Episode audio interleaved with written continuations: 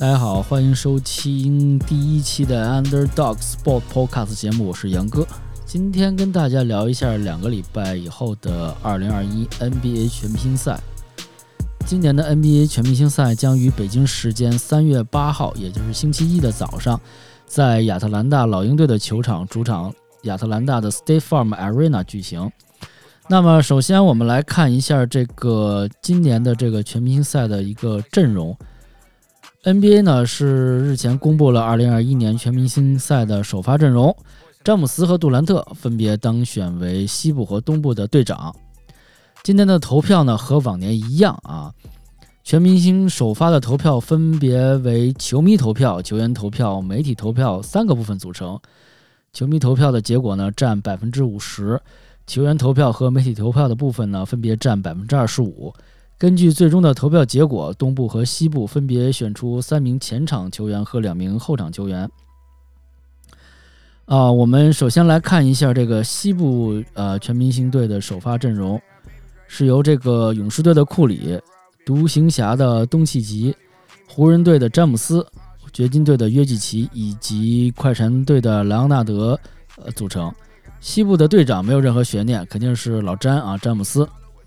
这个詹姆斯在这个十九号早一点的时候呢，迎战这个篮网队的这个焦点之战。虽然这个詹姆斯啊在这场比赛里输了比赛，但是他呢却又啊立起了一座里程碑，他的生涯总得分达到了三万五千分这个大关，超越了天勾贾巴尔，成为 NBA 历史上最年轻的三万五千分先生。要知道啊。在詹詹姆斯之前，这项成就，呃的最年轻的保持者是三十八岁三百五十天的天勾贾巴尔，而如今三十六岁五十一天的詹姆斯将这个记录啊整整提前了两年。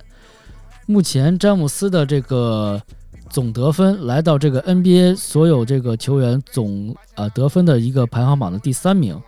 他现在是三万五千分。在他之前的两个球员分别是第一名的贾巴尔，职业生涯总得分是三万八千三百八十七分；第二名的是卡尔马龙，他的职业生涯总得分是三万六千九百二十八分。那我想詹姆斯其实要是超过第二名这个卡尔马龙三万六千分，啊，其实是时间是还是有，他很快我觉得可能会达到第二名这个程度。那么更重要的是呢，根据这个 State Muse 统计呢，詹姆斯是目前唯一一位达到三万五千分、九千个篮板和九千次助攻的这个球员。而且呢，今年是这个詹姆斯的第十八个赛季。要知道，这个十八个赛季啊，没有多少人能完成这个呃历史的一个指标。而且，就是这个他的这个零头，可能是很多球员的职业生涯的一个时间。十八年，想想啊，从这个小学到大学都毕业了。我指的一般人，咱们不读研、不读博之类的。就在现在成为这个最年轻的这个三万五千分先生之前啊，NBA 公布了这个赛季全明星周末票选的结果。最终呢，詹姆斯是连续五年成为这个票王，这也是他职业生涯第八次获得这个殊荣，仅次于乔丹的九次。而他呢，也是连续十七次入选全明星首发。呃，刷新了 NBA 的历史。我想他这个十八个赛季十七次入选这个全明星的首发，我觉得之前呃至少来说现在是前无古人，不知道后面有没有来者。那么说到这个西部的这个其他的队员啊，库里呢入选也是实至名归，他在这个三项投票之中呢均列这个后场第一。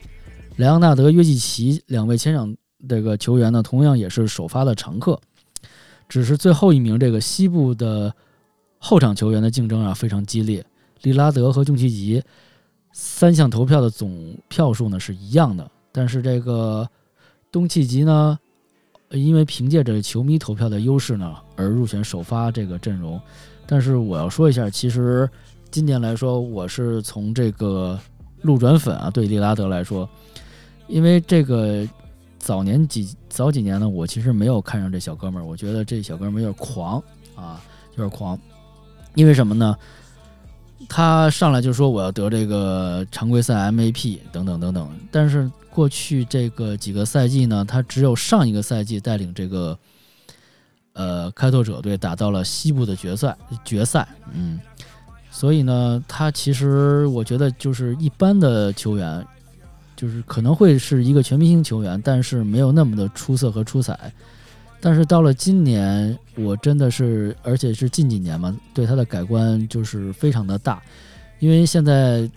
大家也知道，这个在整个 NBA 联盟来说是一个小球的时代，啊，超远距离三分啊，都是这个很多这种选手的一个拿手的技巧，而利拉德呢也非常顺应这个时代，然后他现在的这个三分投射的技巧也非常的炉火纯青，我可能用这个词来说。而且到目前这个赛季，对我来说，啊，他打的最印象最深的一场比赛是他对公牛队那个那场比赛的绝杀。我觉得真的是能看到他对关键球处理的这种信心和决心，啊，套一句俗话，这种大心脏等等。对，所以这个他今年没有上这个主呃首发，其实我也觉得有点意外吧，可能东契奇。更怎么说嘞？怎么说呢？就是为了平衡一下这个，呃，国际球员或者是怎么样的一个关系吧。不过呢，我从另外一个角度来解释一下利拉德利指导为什么没有上这个，呃，首发，可能是因为他是今年 NBA 这个二 K 二幺的这个封面的男人啊，上了这个二 K 封面的男人可能。或多或少吧，都会受到一定的诅咒，这个比较玄学了啊，这个比较玄学，这个是纯我个人的一个观点，仅供大家娱乐参考一下啊。那么下面呢，我们就说一下这个东部的这个首发的阵容啊，东部的首发呢是由这个雄鹿队的阿特德昆博字母哥啊，奇才队的比尔，篮网队的杜兰特，七六人队的恩比德和篮网队的欧文组成啊。较为过去两年呢，都是字母哥作为这个队长。今年呢，杜兰特是第一次啊代表东部来打这个 NBA 的全明星，所以呢，这个他还当了队长，有点有点意思。那么下面我就来说一下这个整体的这个今年进入这个 NBA 全明星赛的所有的这个所所谓的全明星。首先呢，我们看看这个东部。啊，东部的前场是由这个凯文杜兰特，呃，布鲁克林的凯文杜兰特，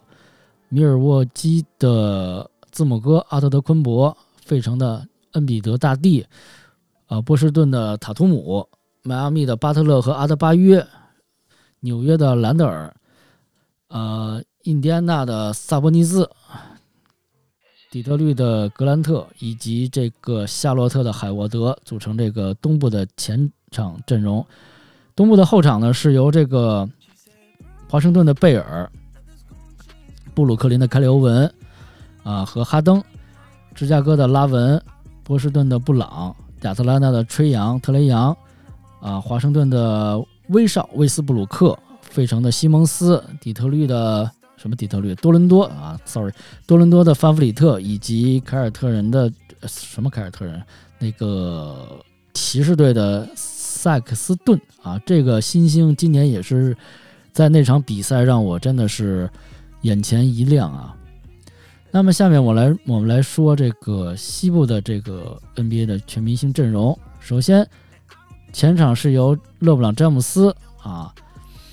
丹佛的这个约基奇，快船队的莱昂纳德，湖人队的安东尼戴维斯，快船队的保罗乔治。鹈鹕队的西安威廉姆斯和英格拉姆，以及休斯顿的伍德、犹他的戈贝尔和这个波特兰的卡梅隆安东尼组成。那么西部的后场呢，是金州的史蒂夫科里，科科里可还行？史蒂夫库里，达拉斯的东契奇，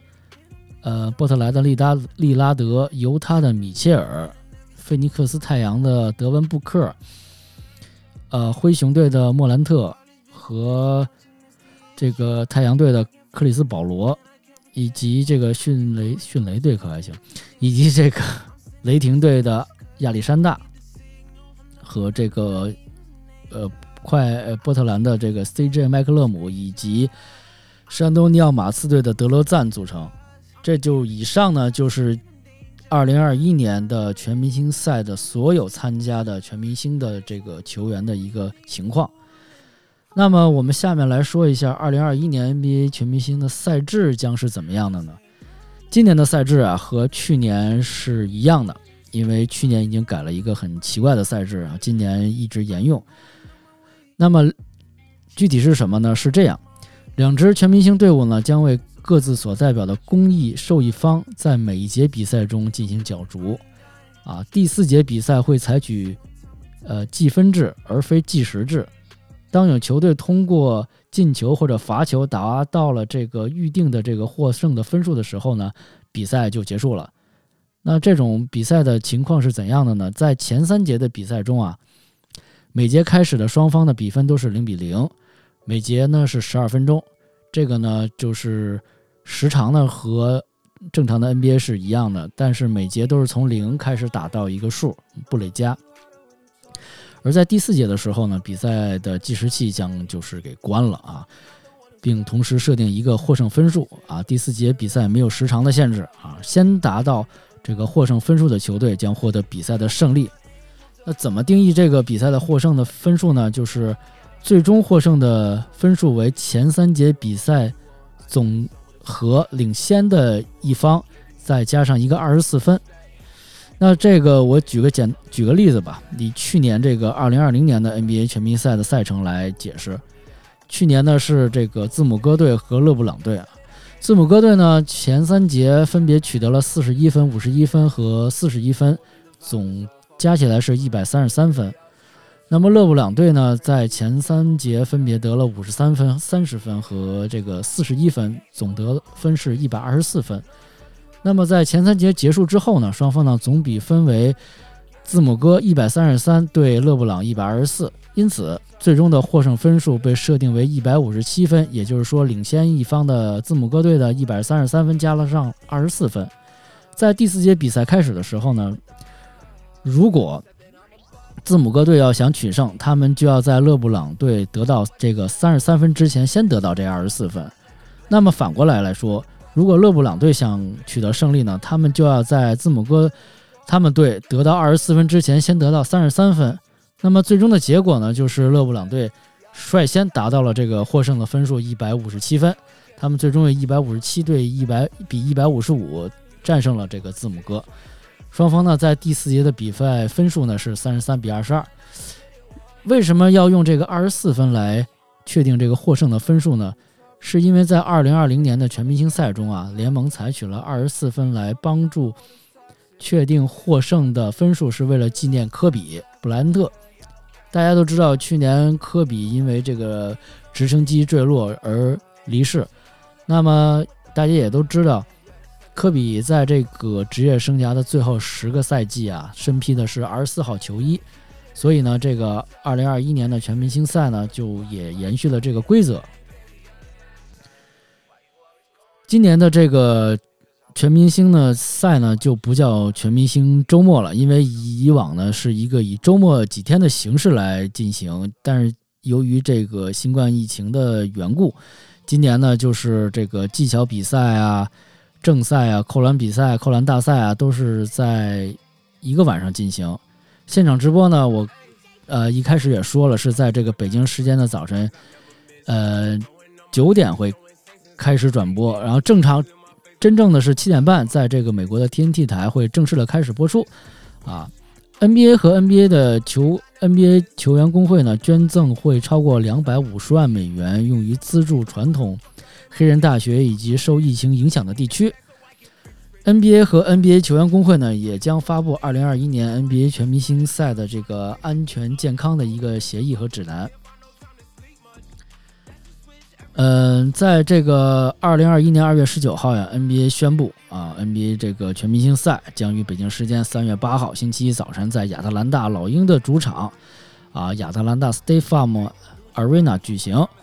联盟一年一度的这个全球庆祝活动全明星赛及技巧比赛也将于同晚举行啊，这是第一次，就是据杨哥所知道的，这是第一次是这么干啊，因为可能是疫情的缘故。啊，TNT 电视台呢将于北京时间早晨七点半开始进行直播啊，作为今年全明星赛的一部分，NBA 和 NBA 球员工会将宣布向传统黑人大学提供价值超过两百五十万美元的资金和资助，同时呢，也将为平平等公民获得呃这个新冠的病毒的护理及治疗注射疫苗啊提供一个支持。NBA 和 NBA 球员工会呢，在2021年 NBA 全明星赛合作伙伴，呃，将于这个瑟古德马歇尔学院基金会、联合黑人学院基金会、国家高等教育平等机会协会和直接救济组织健康公平基金会啊通力合作，啊，共同这个这个强调传统黑人大学的重要性。啊，针对新冠疫情的这个病毒对于有色人种的社区造成的不同影响，提高公民意识。此外呢，传统大学呃音乐这个社团呀，也会在这个全明星赛中间进行一个特殊的表演。杰出校友和这个学生呢，也会为观众讲述独一无二的故事啊，呈现精彩的内容。另外，NBA 和 NBA 球员工会针对2021年 NBA 全明星赛，也在联盟现有的健康安全协议的基础上啊，进行了一个补充。其中呢，就包括了这个往返亚特兰大的个人行程，同一家酒店内为球员及教练创建这个迷你园区空间，以及强调这个聚合链酶反应测试啊，就是这个应该是这个，嗯。应该是什么来着？想不起来了。哎呀，此外呢，为了确保亚兰大社区的健康安全啊，全明星赛将不再举办这个粉丝活动啊，需要购票的活动以及各种款待的活动啊。对。那么以上呢就是这些讯息啊，讯息可还行。最后呢，就是关于 NBA 全明星周末受益的机构。刚才也提到了瑟古德马歇尔基金学呃基金会，这家基金会呢是这个美国最大规模专门代表黑人大学呃的社区组织，啊，基金会成员学校包括四十七所公共支持的传统黑人大学以及黑人为主的教育机构啊，包括这个医学院和法学院。该基金会呢为传统黑人大学以及黑人为主的教育机构将近三十万名学生提供这个教学资源。NBA 呢是这个瑟伍德马歇尔大学基金会的这个创始合作伙伴之一。另外一个呢是这个联合黑人学院基金会。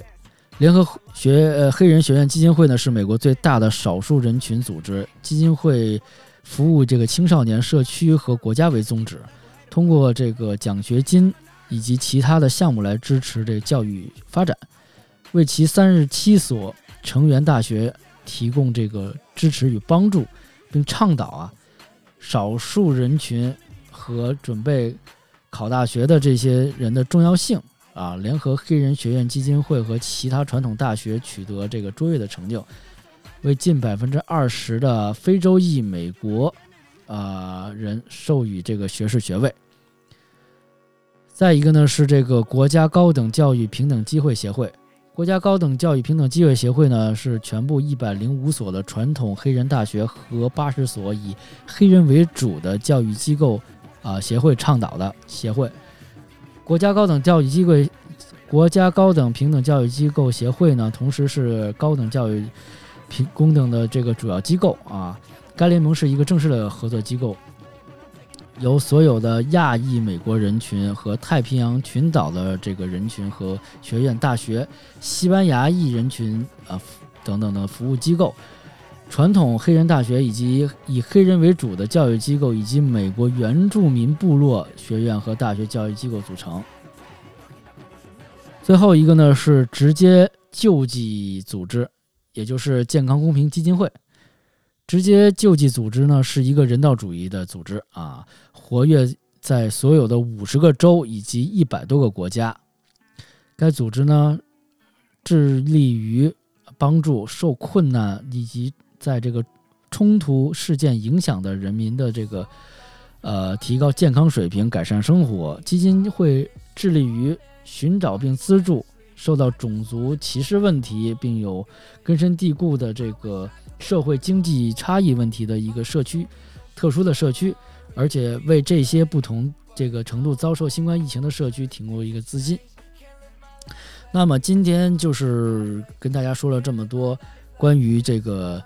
二零二一年美国全明星赛的这么一个大体的一个状况啊，就是因为受到这个疫情的影影响啊，去年的这个 NBA 的赛季的后半段是在这个迪士尼的一个 bubble 里头打的打完的，然后今年呢，由于这个各种措施吧，然后也是进行的空场比赛等等等等。其实话说回来，就是疫情其实对这个体育行业、体育产业真的影响是非常巨大的。不过，NBA 给我们做了一个比较好的例子，就是在这种情况下，如何来去做这个呃融合的比赛，就像类似全明星赛这样的一个比赛。虽然我个人觉得这个全明星赛每年看呢，就是因为是商业类的比赛嘛。也不是正经的正赛，都是各个商家每年推出各个自己的新的产品的一个展会类、展销会类的一个呃大市集的这么一个周末的情况。但是今年 NBA 也是为了这个把这个连续举办了七十年的这么一个传统的这个赛事一直持续下去，也是费了很大的周折。所以呢，就是还有两个礼拜，在这个三月八号的早晨，我们拭目以待。啊，一起看看今年这个 NBA 的这个比赛是什么样的？NBA 全明星比赛的是一个状况。好了，以上就是今天的节目的全部内容。如果喜欢这个节目的小伙伴们，请订阅、转发或者是口口相传。Underdog Sport Podcast 将会在苹果 Podcast、小宇宙以及荔枝 FM 上等等平台上进行一个放送。